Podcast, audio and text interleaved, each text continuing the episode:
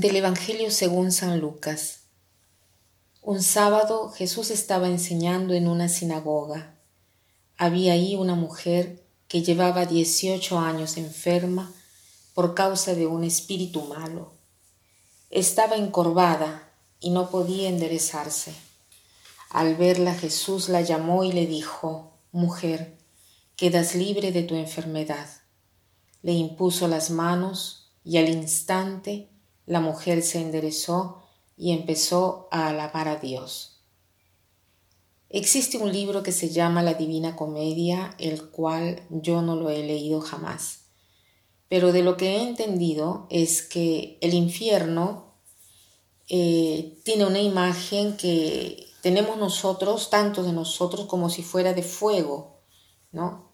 En cambio, es un reino de hielo, pero un reino de hielo horroroso. Y es ahí donde están los traidores, que para mí es muy interesante que el pecado más grave que está en el centro del infierno sea la traición.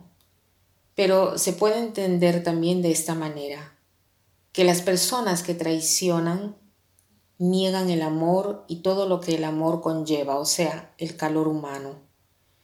O sea, estos traidores han negado el amor de Dios.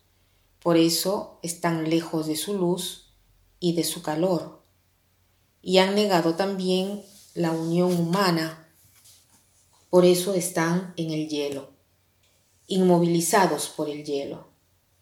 Y causa impresión porque están tan congelados que algunos no pueden ni siquiera hablar. Esto quiere decir que no pueden relacionarse con ninguno sino consigo mismos. Y es este hecho que me ha hecho pensar a la mujer del Evangelio de hoy.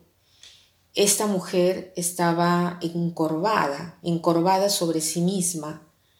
No puede ver a ninguno, sino a sí misma.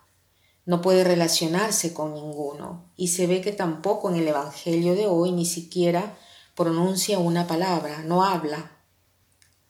También nosotros experimentamos los efectos del pecado que nos aíslan tantas veces.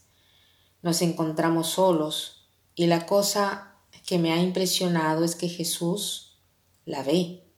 El mensaje de hoy es que Jesús te ve, está cerca de ti, con todo el calor de su amor.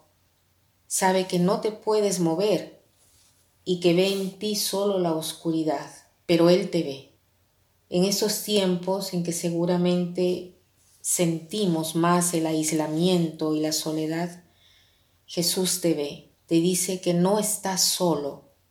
Hay un ángulo de tu corazón que seguramente está oscuro y que de repente es ahí donde el hielo se ha acumulado, donde el amor todavía no ha llegado o según tú no puede llegar jamás.